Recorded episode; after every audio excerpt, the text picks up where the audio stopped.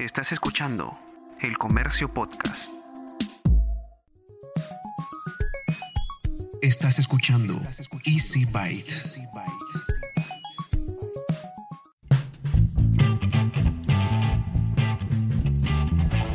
Bienvenidos a un nuevo episodio de Easy Byte, el podcast de tecnología del diario El Comercio. Mi nombre es Bruno Ortiz. Esta semana volvemos, como siempre, con información muy interesante o que considero que puede ser de mucho interés para ti, sobre todo en estos momentos en los que mucha gente está volviendo a las calles, algunos todavía siguen en sus casas, los chicos siguen con las clases virtuales y la plata ya empieza a escasear. Por eso te prometo que en este episodio número 6 de Easy Byte vas a encontrar datitos que probablemente puedan ser de mucha utilidad para ti en estos momentos. Además de las noticias de la semana, la gente de Motorola nos va a contar detalles sobre su nuevo smartphone, el más reciente que ha llegado al mercado peruano, que es el Moto G8 Power, que promete dos días de batería. Luego en la sección cómo funciona vas a conocer un poco más sobre Senati y cómo un instituto técnico se está adaptando a los tiempos de clases virtuales.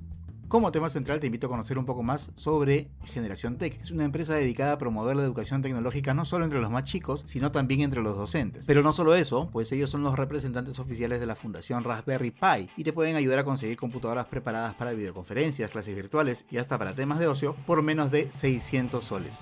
Así como lo escuchas, por menos de 600 soles. Así que te recomiendo que no te despegues de Easy Buy. Es más, puedes aprovechar en escuchar todo el capítulo mientras limpias la casa, mientras estás cocinando o mientras haces tu compra de la semana. Pero como siempre vamos a empezar con las noticias. Después de bastante tiempo tenemos noticias de Twitter, y esta vez no son noticias sobre su SEO, sobre lo que dijo, sobre peleas con el presidente, sino noticias sobre la herramienta. Esta vez acaban de lanzar a modo de prueba una nueva característica, la posibilidad de tuitear con la voz. Así como lo escuchas, vamos a poder enviar mensajes de audio de hasta 140 segundos. Y si te quedan cortos, puedes seguir grabando y automáticamente se va a iniciar un nuevo tweet de voz para crear un hilo. Por ahora solo está disponible para usuarios de iOS. Esa es otra de las razones por las que un iPhone sigue siendo una herramienta bastante poderosa. Así que vamos a esperar que algún día llegue esa nueva funcionalidad a los usuarios de Android. ¿Te parece bueno o malo eso que está lanzando Twitter? Por el momento, solo me voy a robar una recomendación de mi amigo Ricardo Band del diario La Nación de Argentina, que se pregunta qué pasa si no tienes los auriculares cerca para escuchar los audios. Bueno, él recomienda que si usas Android 10, en el menú de control de volumen hay una opción que te permite activar subtítulos para el contenido multimedia y parece que anda muy bien, ya lo probó con estos tweets de audio, será cuestión de echarle una miradita.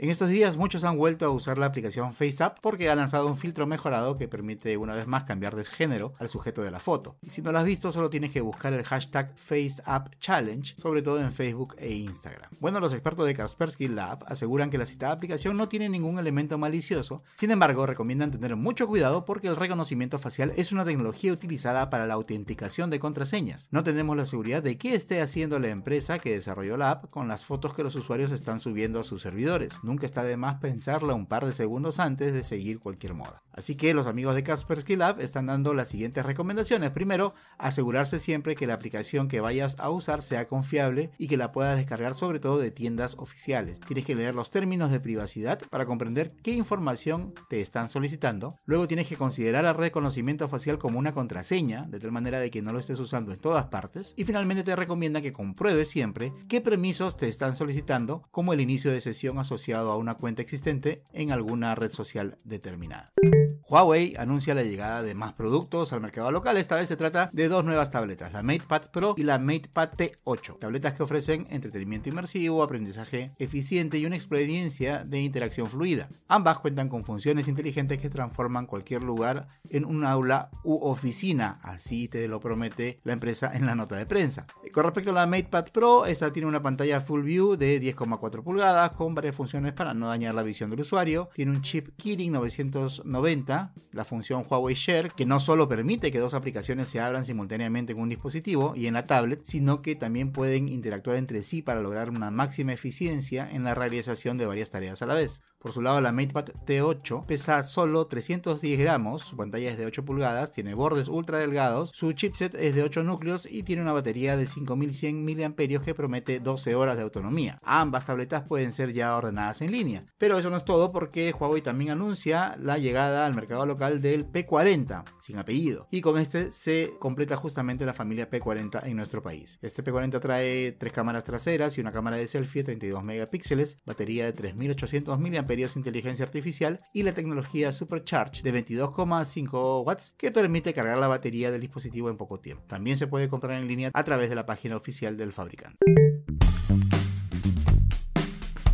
Esta semana Motorola presentó en el Perú su nuevo Moto G8 Power, un smartphone que ofrece una autonomía de hasta dos días con un bonito diseño y cuatro cámaras posteriores. Conversamos con Nair Trejo, gerente de marketing de Motorola para Perú y Chile, para que nos cuente un poco sobre cómo les está yendo en el negocio. Durante este periodo y a nivel mundial, en realidad, ¿no? Durante todo este periodo de 2019, Motorola volvió a ser rentable después de más de una década. Sea, lo logramos, ¿no? Y específicamente de enero a diciembre de este año, América Latina cayó un 3%, pero Motorola creció un 9%. O sea, estamos hablando de 12 puntos porcentuales premium to market, que es bastante bueno y eso nos llenó bastante de, de mucho orgullo, ¿no? Lograrlo. Y esto nos ha permitido no solamente establecernos financieramente, sino también consolidarnos con la segunda posición a nivel regional con un 18% de market share. Vamos bien en ese lado. Y ahora en Perú, ¿cómo nos está yendo en Perú? En este último trimestre, enero a marzo de 2020, la industria eh, en Perú cayó un 23%. Sin embargo, Motorola creció un 20%, o sea, digamos que un 43% premium to market, ¿no? Y con eso estamos, por lo que hemos ganado market share y crecimos también en nuestra posición de mercado, sobre todo en la gama media. La gama media, como tú sabes, en, en nuestro entorno, en el territorio, es, conforma ya más del 50% de, de, la categoría esta gama media y en esa gama media Motorola tiene el 17% de market share. O sea, estamos bastante alineados con el crecimiento y el desarrollo de esa gama de esa gama media. ¿Cómo lo hemos logrado?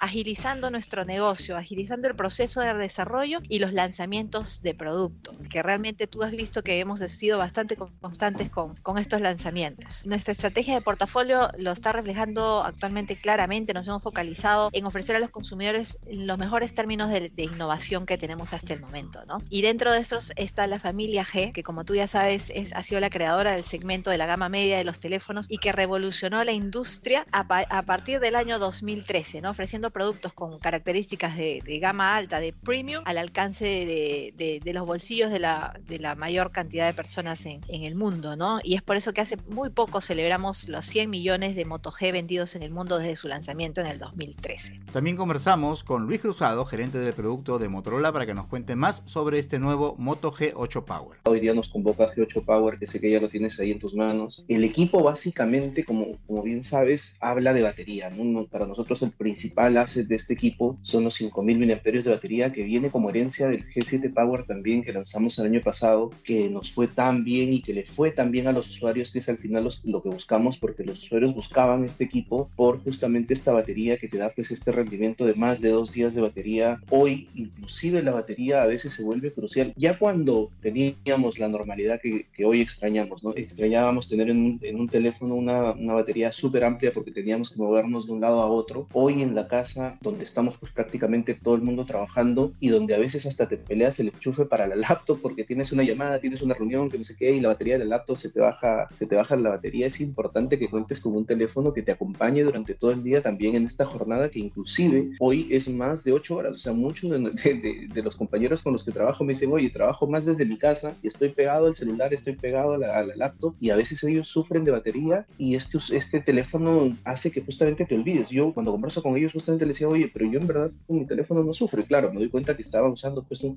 un G8 Power que en verdad en el día me va súper bien porque tengo batería para más de dos días sin, sin ningún problema. Estos 5000 miliamperios es muy importante en el equipo. Los usuarios lo buscan un montón por esto y porque te permite trabajar con todo lo que tienes en el teléfono, tomar fotografía, navegar, disfrutar de contenido multimedia, ver los videos que grabaste durante el día, de los que tienes grabados de antes y te da batería en verdad, en verdad para mucho tiempo. Es súper importante la batería, pero también es súper importante tener un equipo que tenga eh, un sistema de cámaras muy completo. Estamos eh, teniendo en este equipo un sistema de cuatro cámaras que tiene cuatro sensores o un array de cuatro sensores súper importante porque también es un array de cámaras que engloba, digamos, muchas de las tecnologías que hoy los usuarios buscan. Tienes para empezar un lente gran angular que pues te permite tener mucho más espacio espacio por capturar de lo que antes capturábamos con un teléfono eh, normalmente. La cámara principal de 16 megapíxeles toma fotografías súper buenas, en verdad estamos muy contentos con la calidad fotográfica que tiene este lente, nos, nos está gustando mucho la, la calidad de fotografías que estamos obteniendo. Y ni qué decir del lente macro, yo justo ahora estaba probando y estaba viendo todas las fotos que he tomado con, con este lente macro que en verdad también ha gustado mucho a los usuarios y que vemos que muchos de nuestros competidores también nos han seguido este, el paso, por así decirlo, porque lo están incluyendo también en, en, otros teléfonos. Qué bueno, porque cuando nosotros pusimos el primer lente macro en un teléfono que fue ahí el año pasado con el Motorola One Macro, nos sorprendimos de la cantidad de fotografías que la gente estaba dispuesta a tomar con este tipo de, de lentes, porque antes simplemente no los podíamos disfrutar en, en, en un teléfono. Antes no los veíamos y entonces era un poco imposible, digamos, tener este tipo de fotografía, ¿no? Y ni qué decir del lente de telefoto que estamos poniendo en el teléfono que nos permite también pues, tener ese zoom óptico que a veces extrañamos en un teléfono porque cuando queremos acercarnos por, por alguna razón o motivo en, en, fotografía a veces perdemos esa calidad que con este lente estamos seguros que nuestros usuarios van a estar súper contentos porque te permite tener al final de cuentas ese zoom óptico que no te va a dejar perder ningún detalle y hacer, y hacer ese acercamiento que necesitas teniendo pues justamente un zoom óptico en el equipo. ¿no? En cuanto a efectos de, de fotografía, a ver, en el teléfono nosotros hemos incorporado no solamente un sistema de cuatro cámaras, sino también estamos ahí, a, haciendo un trabajo en el software eh, postfotográfico que dé unos excelentes resultados con estos lentes. ¿no? Para nosotros no es poner lentes por poner, como decía alguna vez, sino es tener un sentido de poner los lentes y que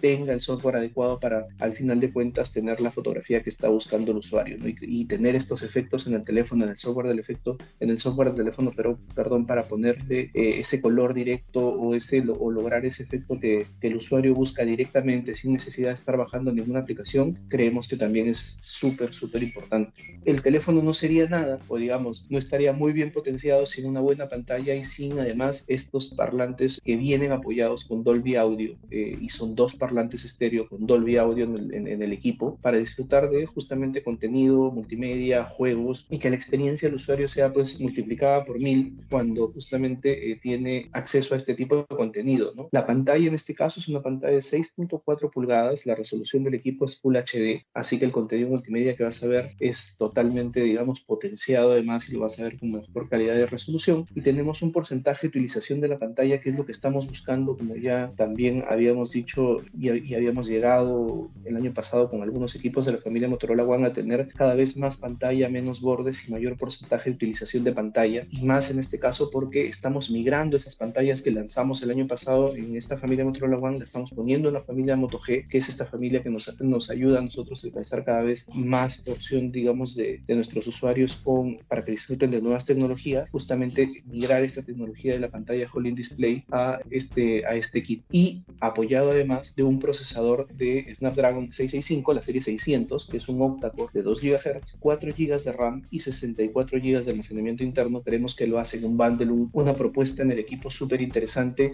en cuanto a desempeño. ¿no? Justamente hablando de precio y disponibilidad, el equipo lo vamos a poder encontrar desde 829 soles, es un súper precio. Este precio corresponde, por ejemplo, a un plan 65 en Movistar en pago único, es decir, que el equipo es tuyo desde el primer día, así que es casi, casi un equipo liberado. Y además te cuento que en este caso Movistar está, ya lo tiene disponible en su web, lo puede comprar cualquier usuario desde hoy y Movistar le está poniendo o estamos incluyendo en el, en el bundle de este equipo, digamos, una memoria de 64 GB adicionales, con lo cual el equipo se potencia aún más. Tienes los 64 GB internos más los 64 GB adicionales, es decir, casi tienes un equipo de 128 GB por este precio.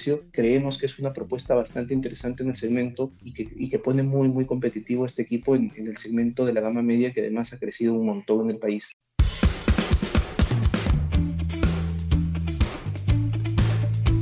Esta semana conoceremos cómo funciona el Servicio Nacional de Adiestramiento en Trabajo Industrial, más conocido por todos como SENATI. Pero no solo eso, sino que también sabremos cómo una institución de capacitación técnica se está acomodando los tiempos en donde todas las clases son a distancia. Esto nos lo va a contestar Carlos Hernández, gerente de desarrollo de esta institución. El SENATI es la institución líder de la educación tecnológica y de la formación profesional en el Perú.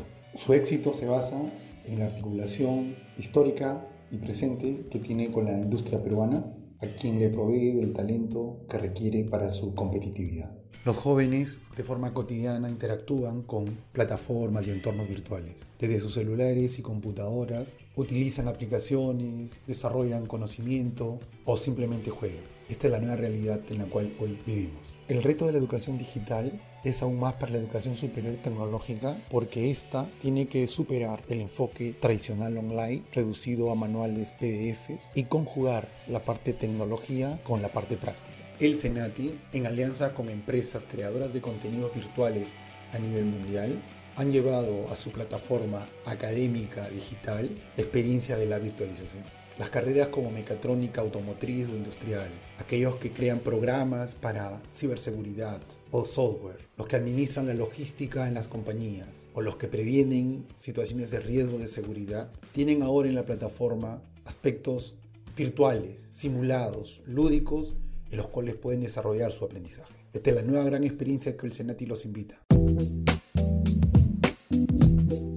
Es posible tener una computadora que nos permita hacer videollamadas, conectarnos a internet y hasta ver Netflix que cueste menos de 600 soles? Parece que sí. Sobre eso vamos a conversar en este bloque con Marina Muñoz y Carlos Luna, fundadores de Generación Tech, una empresa peruana que promueve la educación en tecnología desde los primeros años de la escuela, así como el desarrollo del pensamiento computacional para que la tecnología se convierta en una herramienta en la búsqueda de soluciones. Pero no solo eso, sino que ellos también tienen la representación oficial de Raspberry Pi, una fundación que busca promover el pensamiento computacional brindando piezas de computadoras a muy bajo precio. Gracias a ello es posible conseguir computadoras completamente funcionales adaptadas a las necesidades actuales y con un bajísimo precio.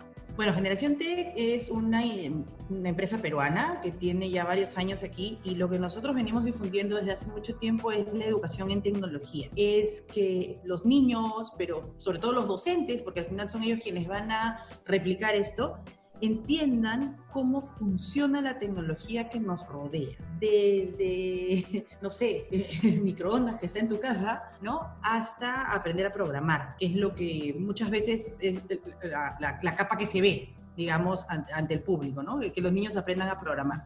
Y, y, de hecho, digamos, lo que nosotros hemos estado apuntando durante todos esos años en nuestro, en nuestro trabajo, iba un poco también a, sin saberlo, este, prepararnos para la coyuntura actual, ¿no? En donde, ok, tenemos que pasar al mundo virtual, ok, manejar las herramientas virtuales es segunda naturaleza para los que estamos preparados en tecnología y entonces entendemos cómo se relacionan estos, estos elementos, entendemos qué es esto de la virtualidad y el compartir y el estar seguros en la red y ese tipo de cosas que es la tecnología ahorita que está, digamos, este, permitiéndonos avanzar, ¿no? Entonces, nosotros apuntábamos un poco el hecho de que la sociedad en general, los docentes y los estudiantes, conozcan esas herramientas para que, dadas las circunstancias, por ejemplo, en este caso, pues estuviéramos preparados y poder seguir adelante. Muchos dicen que es importante aprender a programar, sobre todo desde muy chicos, que es como aprender un segundo idioma. ¿Qué tan cierto es? Es aprender un segundo idioma, es el idioma en el que te comunicas con, con, las máquinas, este, ¿no? Es la forma de interacción con las máquinas en donde tú le dices, quiero que hagas esto. Uh, digamos, la programación como, como en sí misma ayuda a desarrollar toda una serie de capacidades variadas que van desde, bueno, sí, aprender a expresarte en otra lengua, la lengua de la máquina, que son muchos lenguajes incluso de programación, pero también ayuda a desarrollar cosas como, por ejemplo, es la tolerancia a la frustración. Todo el que ha programado sabe muy bien que a la primera no le va a salir. Y si le,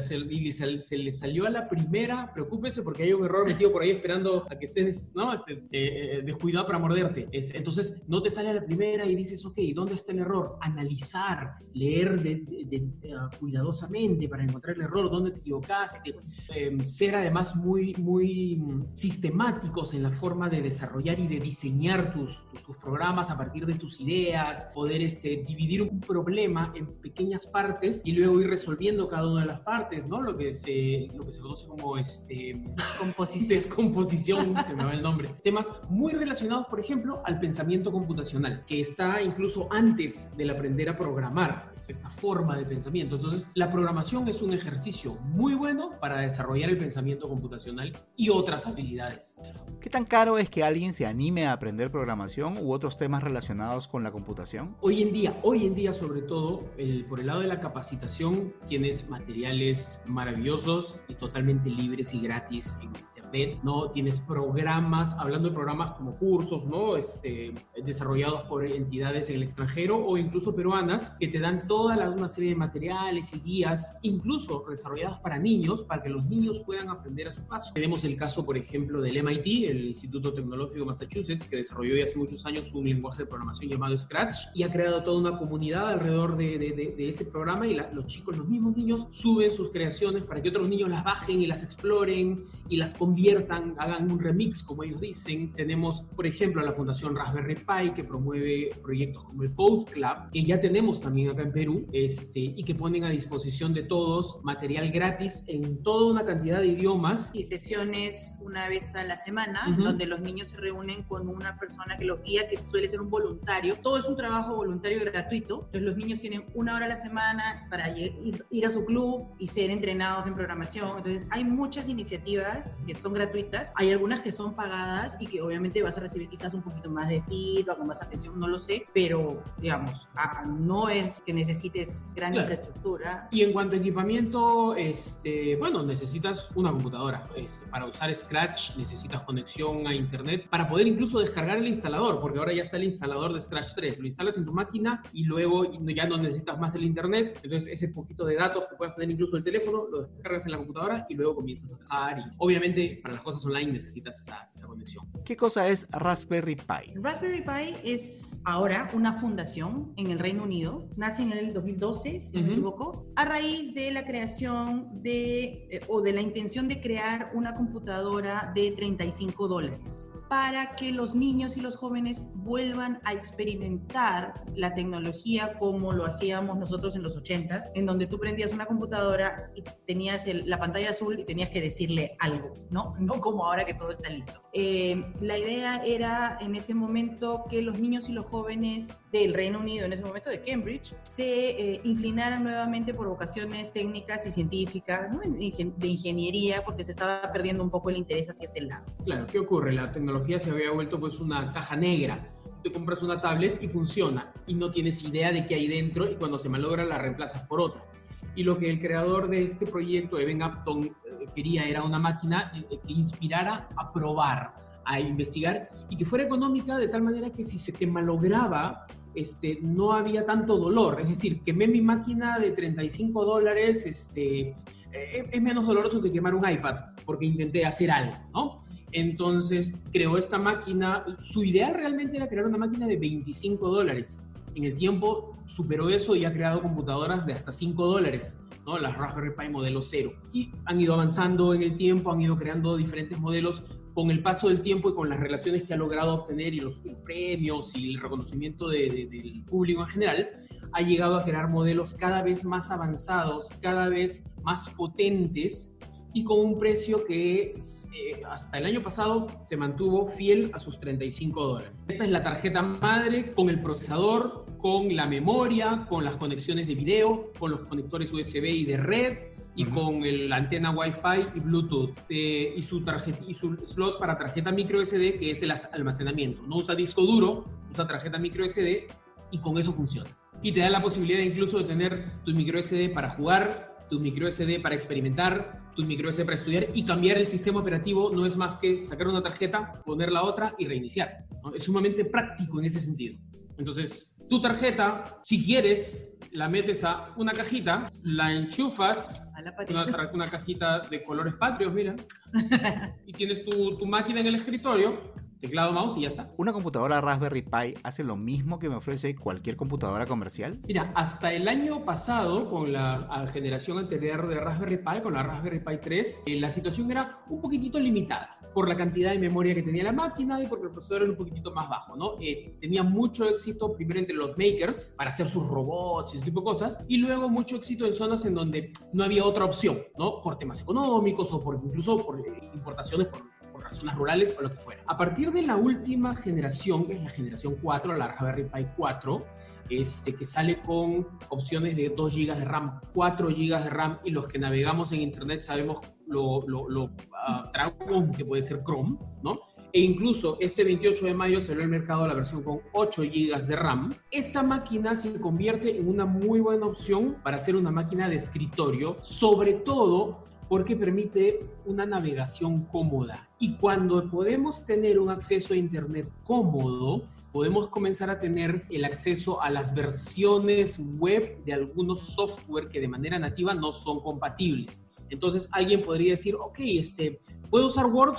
Yo le diría, no puedes usar Word directamente porque aquí no corre Word. Te puedo ofrecer LibreOffice que es compatible, pero realmente si quieres usar Word, sí, hoy en día puedes entrar al Word Online, ¿no? A tu sesión de Office y usas Word, y usas PowerPoint, y usas Excel, tal cual. Porque la máquina ahora con su nueva capacidad de memoria te lo permite. Entonces, para lo que es software de productividad, para lo que es este, hoy en día, por ejemplo, aprendo en casa, para lo que es Google Classroom, para lo que son las llamadas, videollamadas, sistemas como Khan Academy, incluso para temas de, de, de, ocio, ¿no? Este, quiero ver videos en YouTube, aunque también pueden ser objetivos. Quiero entrar a Netflix. La Raspberry Pi puede cubrir todos, todos esos requerimientos. ¿Cuánto costaría la computadora Raspberry Pi más potente, disponible, por supuesto, en el Perú, junto a sus otros componentes? La, la más potente, solo tarjeta, solo placa, 352 soles. Eh, digamos, puesta en Perú. Clave, tu fuente de alimentación, obviamente, un el transformador que nosotros recomendamos el oficial porque está hecho para darle la potencia que necesita, es tu tarjeta micro SD del tamaño que desees, según lo que vayas a hacer, 32 GB, 64 GB, una caja aunque mira, ahí este, mucha gente dice, ah, pero si viene con una caja de cartón, entonces le hago su cajita pues con la caja de cartón y le hacen huecos a los costados y ya está, se hace su caja y es válido. Y eso, ¿no? Maker que se respeta, se hace su caja pues. Pero claro. No. pero, pero existe también la caja oficial, digamos, ¿no? Este, como, y, y algunas otras versiones. Y luego de eso... El cable micro HDMI, porque la nueva versión 4 um, ha tenido que sacrificar de alguna manera el conector HDMI que tenía para video, porque en esa versión 4 ya tenemos dos salidas de video. Es decir, podemos usar dos videos con la misma computadora, ¿no? Dos monitores. Dos monitores, perdón, con la misma computadora, pero se convierten en micro HDMI. Es un cablecito adaptador y puedes tener dos monitores funcionando a 4K incluso. Mira, estamos hablando más o menos de unos... 500 soles. Con la de 8 te sale 500. Usas el monitor que tengas. ¿Cómo nace en nosotros además la idea de o cómo hacemos el clic de decir esto puede servir ahora para trabajar en Aprende en Casa. Cuando empiezan a salir las primeras fotos de los niños en, en sus casas, en, en, en, diferentes localidades, inclusive rurales, en donde los niños están viendo televisión y están viendo Aprende en Casa en televisión. Y te das cuenta que hay más televisores que computadoras. Entonces, no es que necesiten necesariamente toda la parafernalia, sino que necesitan la computadora, el CPU, tu monitor, tu mouse y conéctalo a lo que tienes. Y claro, la... porque incluso la Raspberry Pi, eso es algún detalle que no se conoce mucho. La Raspberry Raspberry Pi tiene un conector para poder conectarse a los televisores a través del video compuesto. Ese televisor grandote que tienes y que hemos visto en las fotos ¿no? de, de Aprendo en Casa puede servir como pantalla para la Raspberry Pi. Cargas el mismo material de Aprendo en Casa, cargas mucho material educativo, puedes cargar Khan Academy, toda una serie de cosas en tu micro SD y puedes tener ahí tu, tu experiencia tecnológica con tu televisión y una inversión baja. Hasta aquí hemos llegado con el episodio 6 de la temporada 2 de Easy Byte, el podcast de tecnología del diario El Comercio. Gracias por haber llegado hasta aquí. Mi nombre es Bruno Ortiz y recuerda que tenemos una cita la próxima semana. Pasa la voz. Esto fue El Comercio Podcast.